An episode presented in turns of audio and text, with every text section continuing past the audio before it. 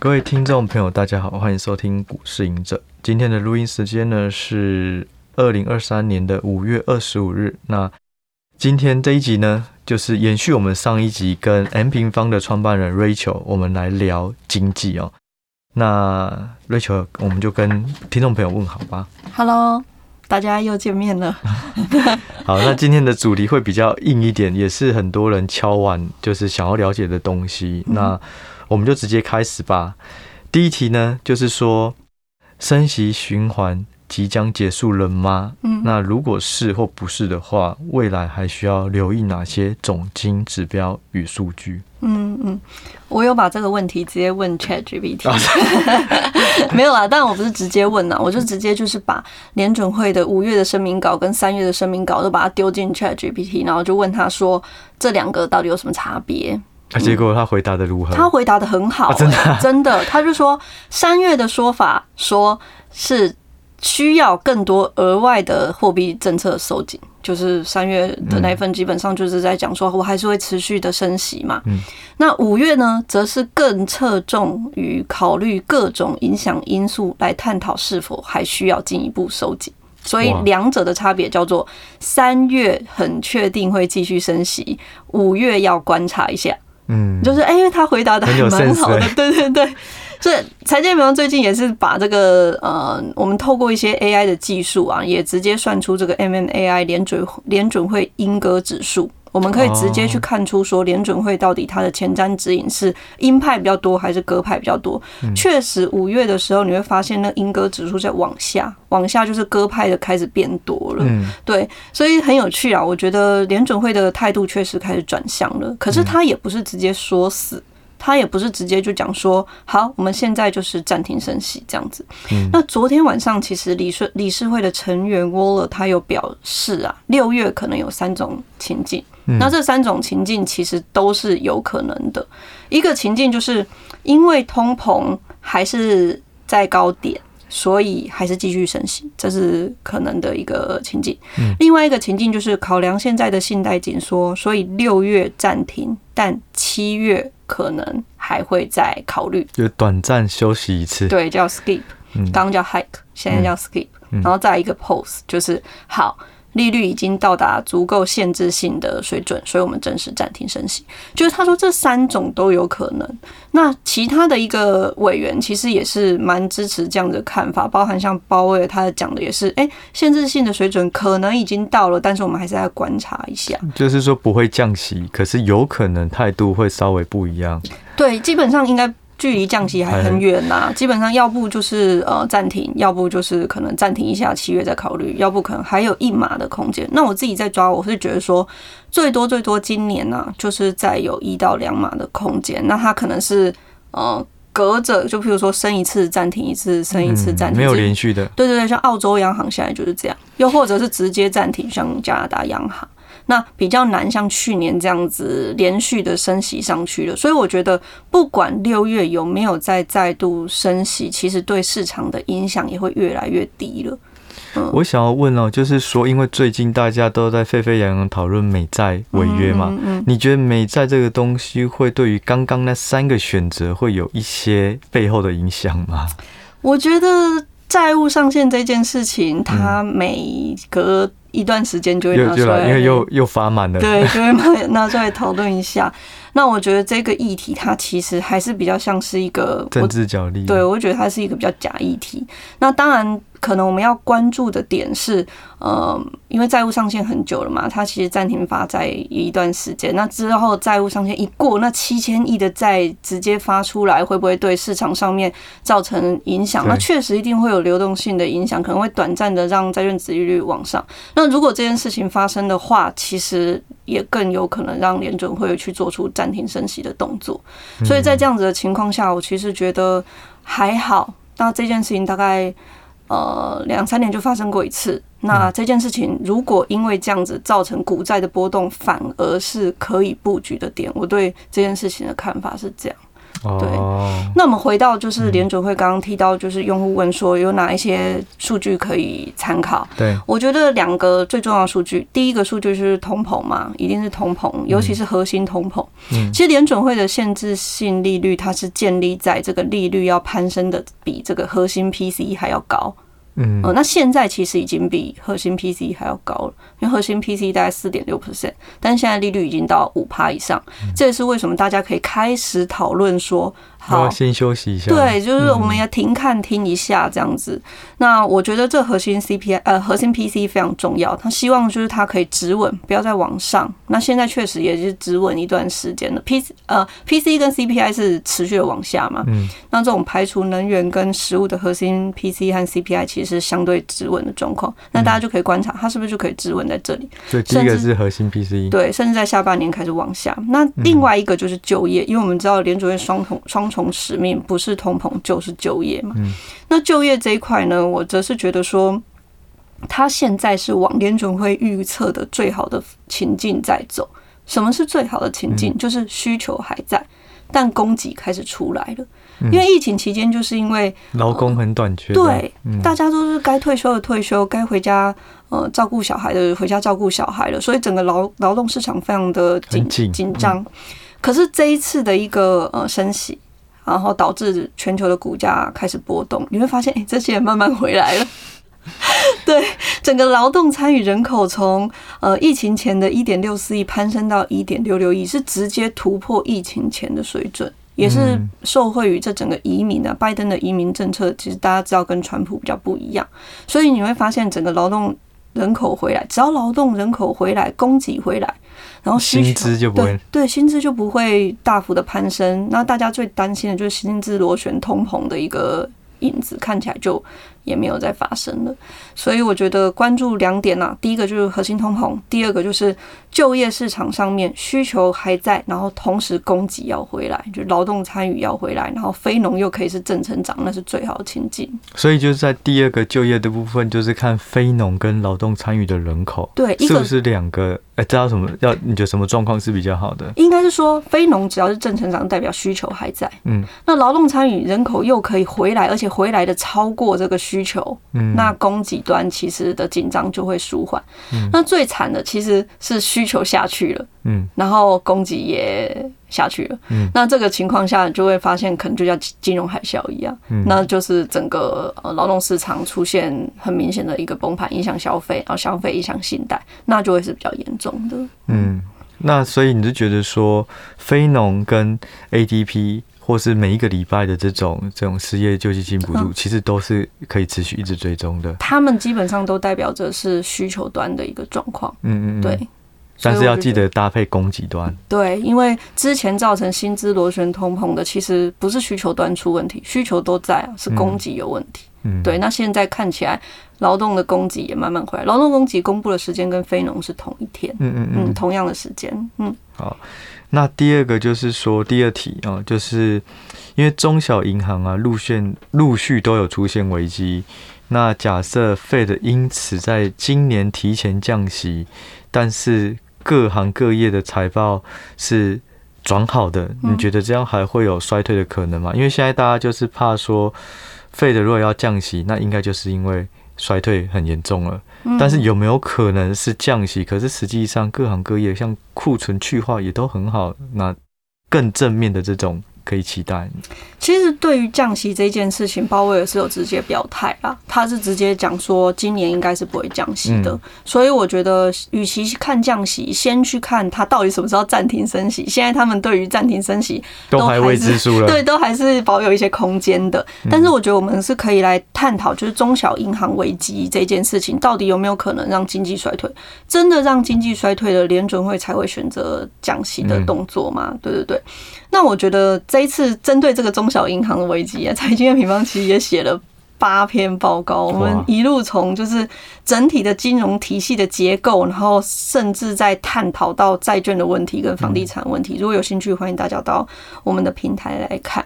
那我记得我自己是在中小银行发生问题的时候。我有在我们的月报跟我在跟研究部开整个一个研究会议的时候，我直接有用三个问题来问大家，来去带大家思考这整个呃中小银行事件发生的时候，到底要怎么来去看待它。第一个问题是我问大家说，你们觉得这到底是黑天鹅事件，还是这是既定发生的事件？这是一定不可避免的事件，对不对？对，就是到底是黑天鹅还是既定发生。第二个是市场到底怎么反应这件事情。嗯。第三个是这件事情到底跟我们原先的规划路径。有没有冲突？我们原先规划就是通膨往下，然后利率可能对焦到一个高点，然后经济缓步的一个复苏。我们本来是预估路径是这样。那回答第一个问题，我觉得它比较像是必定发生的。所谓必定发生，就是它本来就有问题啊，它本来就有前兆啊，它只是需要可能压倒它最后一根稻草。环境的条件改变了。对。那第那黑天鹅是什么？黑天鹅就是呃，可能像俄乌风暴或者是肺炎疫情。嗯。它。是突然天外飞来一笔的，那可能造成全球大变。然后这时候研究部要做的就是去看说资产是不是要因此做调整。那我们就觉得说这件事情比较像是必定发生的，因为这些银行他们本身遇到的问题，现在整个银行体系呃，它遇到的问题是这些中小银行它的未实现的一个损失太高。因为就是去年整个一个债券的一个价格跌价，导致他们资不抵债嘛。那再来第二个就是他们其实都是特定领域的一个状况，譬如说我们发现矽谷银行它是因为投资很多新创，嗯，那可能呃签名银行它可能是一些投资，我记得虚拟虚拟金融商品的一个部分，嗯，但是其实中小银行有问题，可是占比最大的那些中大型银行，他们其实。并不是有流动性的危机的，他们甚至还有吸收到别人的，他们甚至是钱爆炸多的一个状况，因为呃，金融海啸以来，这其实要从金融海啸以来说起，就金融海啸以来，这个呃巴塞尔协定三，它其实对于这些大型银行的监管是非常非常严格的，就是说你们一定要有足够的存准金哦，然后我们会每每一年都对你做压力测试哦，等等。可是这些中小银行他们没有这样子去要求他。甚至这些中大型银行的时候，他们不可以排除累积其他综合的损益。可是这些中小型银行，他们在对你进行压力测试的时候，你可以排除啊。所以有很多的黑箱在后面，其实是看不到。所以现在报的就是这些中小型银行，但是中大型银行，他们其实，在这金融海啸之后，他们累积的这个超额存准，这存准金是从当时可能只有两千亿。现在是到三兆以上的，有三点三兆。然后二零二一年又因为 ONRP 的这个呃隔夜负卖回这一块吸收，刚刚你讲的那个过动过过剩的流动性，加起来总共五兆多。所以你就会发现，哎，联准会 QE 了半天，它其实发了八九兆的钱，全部都被这些银行存起来。嗯，所以你说会发生整个一个。以前那种金融海啸到经济衰退嘛，我觉得发生金融海啸或经济衰退两个重点啦。第一个就是银行没钱，就是刚刚提到的，可能金融海啸那个时候所有银行加起来的存准金只有两千亿，那现在就是银行加起来的就。三兆多，快三点五兆多，所以你就会发现其实钱很多。那第二个发生金融海啸的原因就是当时的房地产泡沫，我们发现说整个违约率大幅的攀升嘛。那现在房地产市场是怎么样呢？现在房地产市场是商业银行里面看起来好像有问题，刚好这些中小银行持持的商业商业房地产，刚好这些中小银行又都持有这些商业房地产。那商业房地产真的全部都有问题吗？其实我们也是有拆解，你会发现有问题的是出在可能办公室的领域，那办公室的领域大概又只占十二 percent，嗯，其他领域像工业领域、零售领领域或是多户型的领域，其实它的一个呃房市的呃这个控制率都是很低的，嗯，所以你会发现，哎，其实有问题的是在特定领域，而且这个领域看起来占比比较低一点。所以我自己觉得说，去延伸出那种金融海啸或者是景气大衰退的那种状况，目前还看不到了。嗯，对。其实你刚刚提到的两个重点，就是说，如果是要金融海啸，它就必须是有全面性的流动性问题。嗯。可是现在只有局部，嗯，而且大规模整体来讲的话，其实是更多的。对。然后。第二个的话，就是说，在这个中小银行来讲的话，他们的铺险在商业商用的不动产居多，可是实际上中大型的比重可能不一样，而且也不是所有的商用都不好。对，所以两个不管是房地产或是流动性，都只是局部的问题。所以对于金融海啸发生。机会是还好，没有那么高。对，而且刚刚我有提到嘛，是我让用户思考另外的问题，像是当时市场怎么反应。其实当时发生这些中小型银行的时候，我们一定要去观察市场，到底市场怎么反应。你会发现很有趣哦，那个时候。呃，如果是有流动性危机，如果有流动性危机的时候，照道理说，美元指数应该是要大涨的。嗯，因为一旦出现流动性危机，不管是疫情、肺炎疫情，或是之前金融海啸等等的，你都会发现美元指数出现大涨。可是那时候中小型银行发生危机的时候，美元指数是跌的。嗯，因为大家在反映什么？大家不是在反映流动性有危机，大家是在欢呼说：“哦，联准会又要进。”又要出来救了，然后像这样子的一个小事件，其实大家并没有很担心，不然流动，不然美元一定是大涨的。嗯所以其实市场自己的反应都已经在告诉我们说，这件事情它的一个影响好像没有想象中的那么大。那也因为这样，我们就觉得说，跟我们原先的一个规划其实也没有什么太大冲突。对，所以就是说，经济有可能会放缓，有可能会衰退，但是要金融海啸是不至于。所以大家应该是回头去看 Fed 的状况，然后还有核心 PCE 这些东西去推下一步你要做怎样的配置。对，其实我刚刚的那三点呢、啊，我也很希望大家在每一次的事件发生的时候，可以同步去思考，就是说，哎，这到底是既定发生的还是黑天鹅？对，市场怎么反应？那跟你原先的预估到底有没有冲突？嗯，那其实反复的去练习这三点，会帮助大家，其实在每一次这种。事件发生的时候，他的心情会比较平静呐，比较不会说受到市场新闻上面说多，然后我们就觉得是多，然后说空就觉得是空这样子。嗯，好啊，谢谢。然后我们再问下一个问题，就是说怎么看美元未来走势？因为其实在过去几年，大家都对于美元定存很有兴趣，嗯，那现在呢？美元感觉又会因为降息，有可能又会比较弱吗？就是大家也很好奇。那你认为就是说，除了刚刚讲的中小型的这个银行会不会产生金融海啸以外，那另外就是说银行体系的一些问题，所以跟美元来讲有也会有贬值的可能嘛？那另外，美国的经济下滑也可能会影响台湾的经济。那美元贬值的话，它有可能会吸引这些美元流出去，除了台湾以外，可能其他新兴市场就开始流过去吧。就是怎么看美元呢？嗯嗯。其实最近的美国经济啊，大家都在讲说的中小银行事件，为什么我们看的没有那么悲观？是除了刚刚我的分享以外啊，我不知道大家有没有在留意美国的一个 GDP，其实一直在被上调的。嗯，今年年初的时候，大家其实是预估今年年底的美国的 GDP 会出现衰退，嗯但是过了这几个月以后，大家纷纷的预估都是。觉得说，哎，美国的 GDP 好像不会衰退。鲍威尔他自己在记者会上面，他的说法也是，就算衰退看起来是温和衰退，所谓的温和衰退就是可能在零 percent 左右附近上下这样子，应该不会出现到比较严重的衰退。所以从美国这件事情来看，其实我觉得美国经济没有大家想象中的那么差啦。主要原因也是因为这一次肺炎疫情之后的各个产业它其实是分歧是错置的。我们会发现，哎，制造业不好，可是服务业是好的啊。或者是说制造业里面可能电子不好，可是汽车的库存是低的啊，所以我们会发现说，因为这样子的关系，你会发现它就算趋缓，它也没有那么严重，因为它有支撑的力道存在。好，我们回到美元，我觉得我对美元的看法是，未来半年若是震荡，然后长期还是有支撑的啦。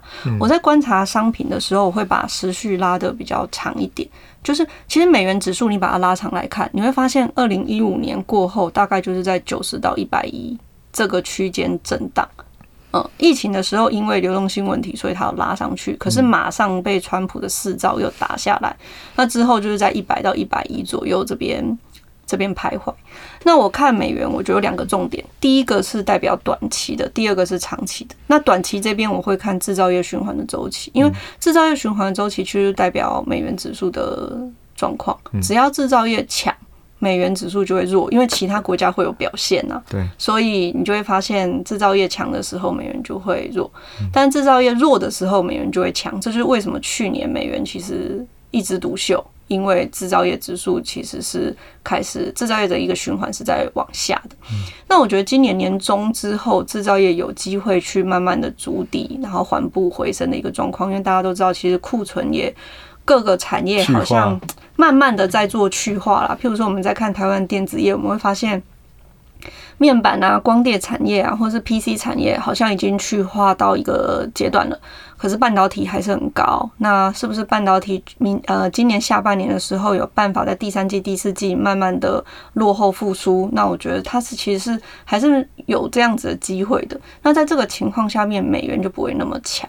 哦，这是我对美元短期的看法。嗯，可是中长期为什么觉得它还是会有一定的支撑？它可能在九十到一百，它还是会有支撑的主要原因是因为全世界就美国这个国家，大家对它的信任度其实是非常高的，也就是它怎么 QE，美元指数好像都。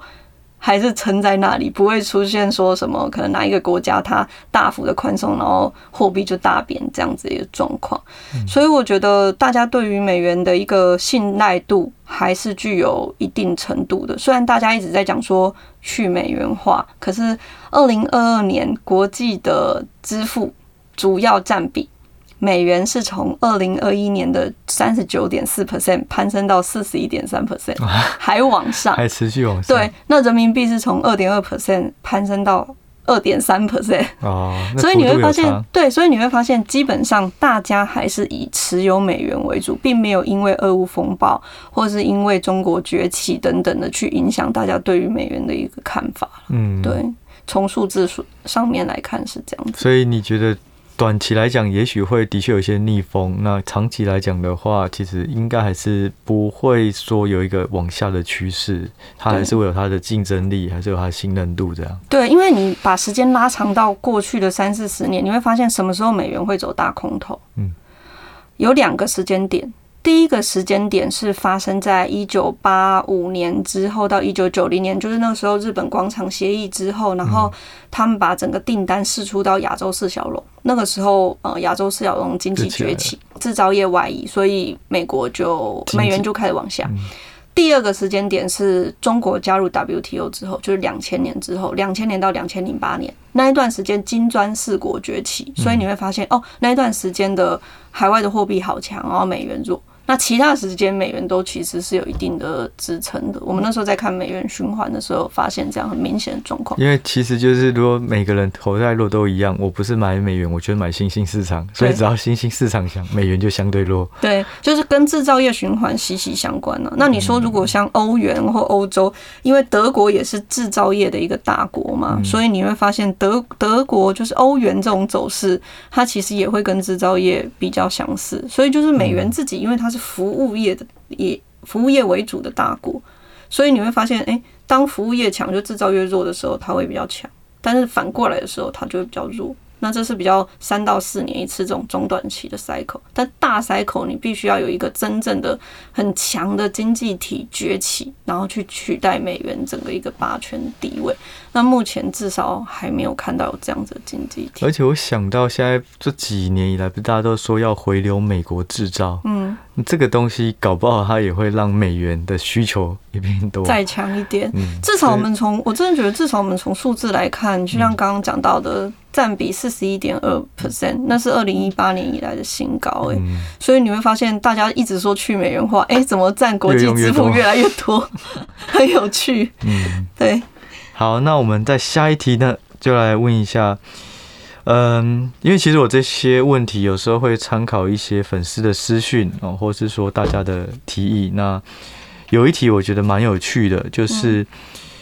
呃，有人提到就是说，台湾的领先指标啊，呃，今年呃才才知道可以回溯。那去年十一、十二月那时候，当时公布的经济数据是往下，但是因为可以回溯，所以导致今年后的那当时的数据就突然变成往上。那不晓得就是 Rachel 怎么看？说领先数据、领先指标原本是要来分析总经的未来，结果没想到连当时候的领先指标。都可以修正，那这样还有没有意义？然后。你可不可以解释一下，就是说，这这个东西是今年才开始吗？还是这件事情是怎么样？然后你怎么利用？OK，我来分享一下这我对这件事情的想法。其实我觉得经济数据的回溯是各国都常见的状况。你去看美国，它甚至还会有初值、修正值、中值这样子。对 对对，它其实基本上甚至美国就是数字 GDP 就给你调三次。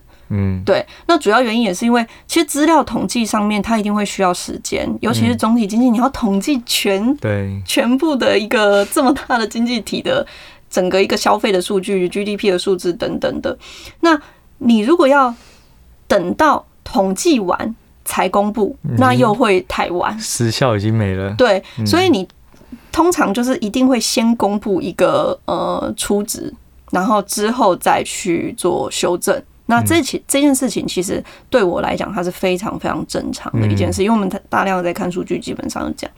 好，那在这样子的情况下面，到底要怎么去运用这些数据？我就有三件事情来分分享我的想法。第一个，我一直都觉得数据不是用来交易的。所谓数据不是用来交易，就是数据它其实很多人会觉得，哦，我今天公布了这个总金数据，它优于预期，我就做多；然后它低于预期，我就做空。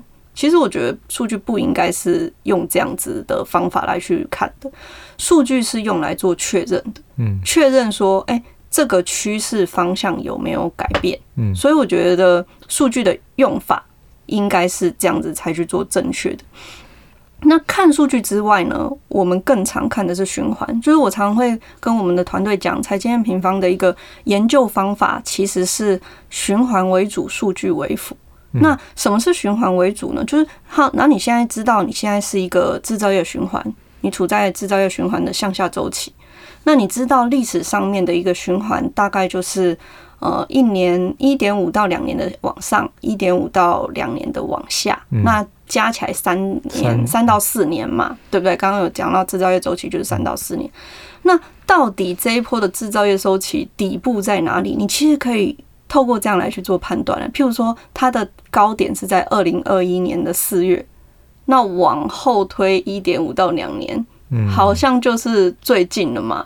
所以为什么股市其实就也开始反映了这个制造业循环在年终之后有机会慢慢的往上的关键，其实在这里，你会发现数据都还没有公布好的哦，股市已经领先反应，那个关键在于你看不看得懂循环。嗯，如果你看得懂循环，其实你可以领先去做布局，然后再用数据去做确认。这是我最常使用数据的一个方法，就是说，哎，我先看懂循环，这样其实就有机会领先操作。这是我第一点想要分享给大家。那第二点是我一直觉得数据你需要交叉比对啊，就是譬如说，好，今天公布了这个呃领先指标，那这个领先指标它可能代表的是呃。台湾经济还没有好转，可是有没有其他的指标在透露出台湾经济好转了？譬如说，我们会发现说，诶，未来六个月经理人对制造业的看法，好像已经开始从去年十二月就从底部开始往上了，或是还有没有一些呃讯息，它在透露出其他的国家的一个出口数据，或者是。呃，一些消费的一个数据，它其实是有慢慢出来的，是不是有这些数据在支撑这些东西？所以我觉得数据会需要交叉比对，甚至数据你在看的时候，你不能只看它公布的总总额的这个数据，你可能还是需要去看细项的一个数据。譬如说，美国零售销售，它公布的可能是一点六 percent，看起来好像持续趋缓，可是你去看它的细项，其实都是。大家已经预知的那些商品消费表现比较差，可是服务消费还是很强啊。那它对美股的一个冲击就不会很大。嗯，那第三点，我觉得最重要一点，它是观念的一个问题啊。就是刚刚的问题是，如果这个领先指标对于呃这个股市的帮助，因为它的修正对股市的帮助不大，那怎么办？嗯，这个问题很明显，他其实就是希望自己可以买在股市的低点。嗯因为他希望有领先指标帮他抓到股市的低点，可是站在我的角度，我会觉得说，没有做到低点，其实不会怎么样。嗯，就是一旦总体经济他在看的是趋势，一旦趋势转变，未来的一波上涨可能是三十趴、五十趴，甚至一倍，然后它的。时间点可能是一年到两年左右这样子的一个周期，那你为什么要在乎你有没有走在低点？所以我觉得最重要的还是你的你对于这个这个经济体或这个股市的一个趋势的看法。那我觉得刚刚我提到的循环为主，就是我们先知道现在是在哪一个循环的位阶上。看起来好像制造业循环已经在底部了，好像要过了。那我们再用数据去持续的确认，我觉得是还蛮有帮助的。所以就是说，其实你在使用数据、经济数据领先指标的时候，你心中要有一把，不是一把只，是心中要有一个景气循环。对。然后你要把这些数据去辅助这个景气循环，跟你判断的是不是同向，或是你其实又错了。可是这个对或错，其实也就可以参考很多数据，因为就像是就业，它也不是只有非农，还有 ADP，还有每周，所以也许有一个会有调整，可是你一次看很多个，很多个同时都调整的几率又比较低，所以要多多参考不同的去做比对。对，我也要跟呃听众朋友提醒，就是说不会有一个数据它就代表一切的。如果只有那个数据就代表一切，那全世界都在看那个数据，那那个数据就会不准。所以，所以重点还是说，你能不能找到说影响这个经济体或股市的几个数据是什么？然后你交叉比对，但更重要的事情是你背后有没有一个循环的概念在后面？你知道现在处在什么样的位置？所以数据是用来印证我们的判断，对，或者说，而不是拿来预估，哎，它是不是低点，对，还是高点？用预估是用。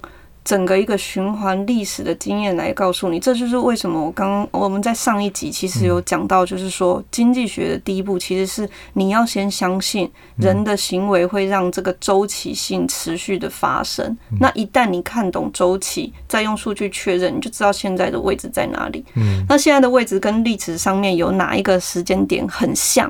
那那个时间点发生了什么事？你其实就可以去做动态的调整和预测，就是把当时候发生那件事的背后成因，对，跟现在去看做情境模拟，对，然后发现，就像你刚刚说的，第一题这个中小银行会不会？哎，第一题还是第二题？中小银行会不会导致金融危机？那过去以来最重要就是流动性，对。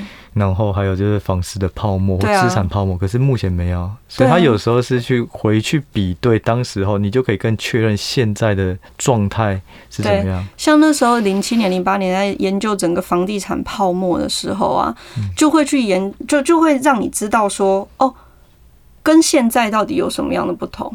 那那个时候，成屋库存、新屋库存，所有的商用的一个房地产、住宅的房地产的库存都攀升到非常非常高。可是这一次有这样吗？它看起来好像办公室有问题，可是其他的商又没有问题。那新屋看起来库存没有攀升，可是占比八十 percent 的成屋其实库存都还是在低点，所以你就会发现说，哦，那在这个情况下面，违约率其实它就也没有很明显的攀升。那是不是就比较难去发生零七年、零八年那种金融海啸？所以其实我觉得。在研究历史也是蛮有趣的。我觉得研究跟分析有一个有趣，就是说大家看到的都是一样的数据。哦，假设房价下来，然后你，但是房价下来，它的结构到底是不是跟零七年是一样的？嗯，那个东西才是决胜，就是第二层思考才是决胜，到底谁会看对这个行情？我觉得其实呃，研究最难的是，其实其实我们数据都在那边。如果一旦你看懂循环，其实你也会发现说，循环并不是那么难的，你一下就可以知道它跟历史上面哪一个时间点比较像。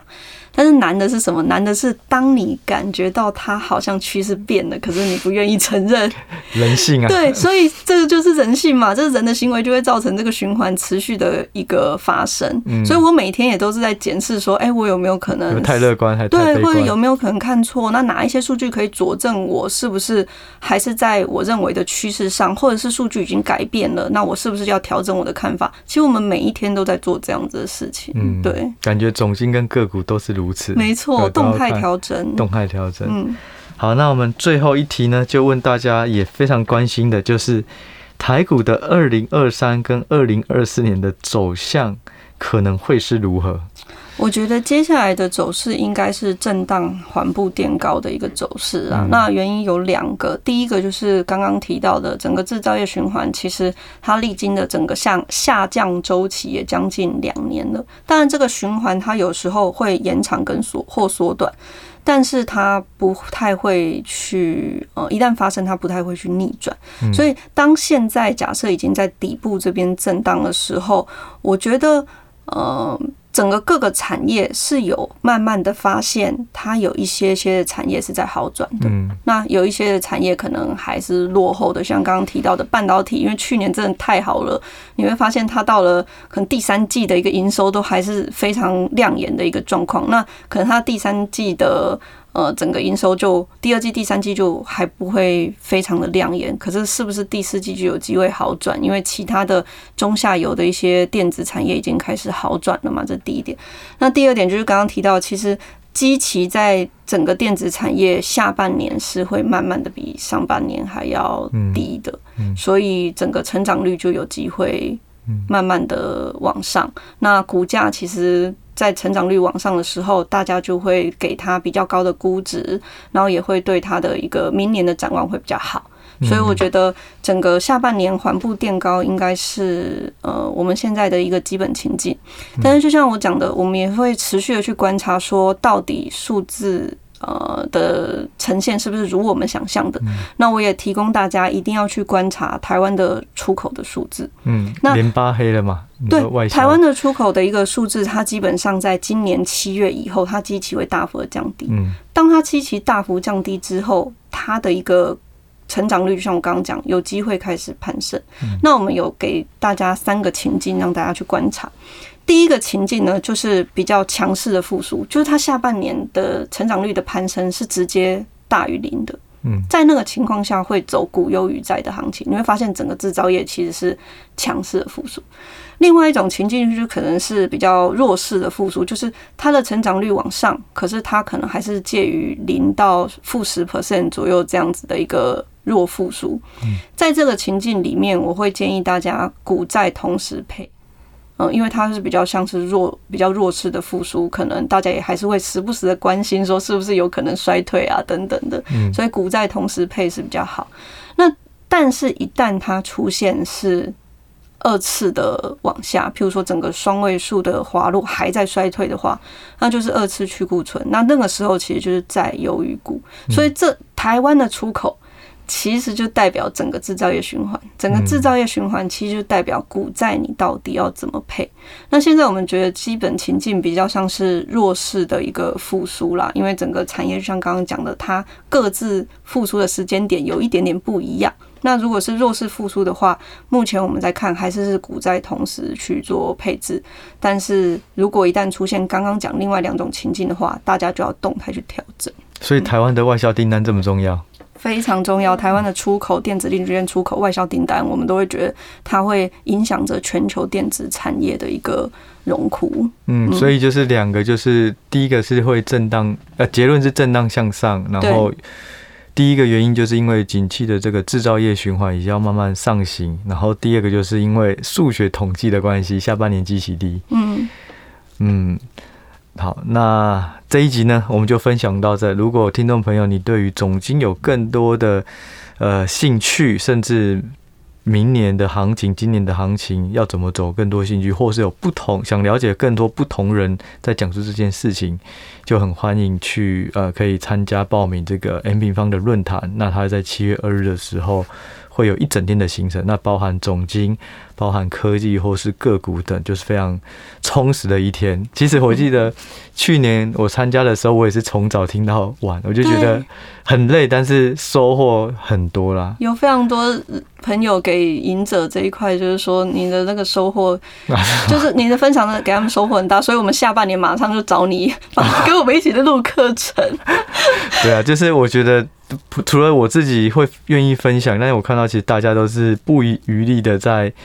对对，这些很用功的人都有很多的很多的回馈跟分享。那如果有兴趣的话呢，也可以参考我们的资讯栏，然后会有折扣券、抵用券可以用。然后呃，我们这呃会在七月二日的时候，然后这是也是第一次的。我记得我们去年本来也是要实体，可是后来过去两年都想要实体，哦，本来都要实体，然后后来都会说啊，这个疫情太严重了，就变线上。对，好，那。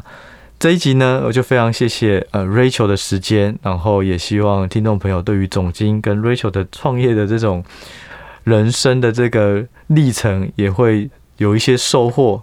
那我们就下一集再见喽，谢谢 Rachel，谢谢各位听众朋友，拜拜，拜拜。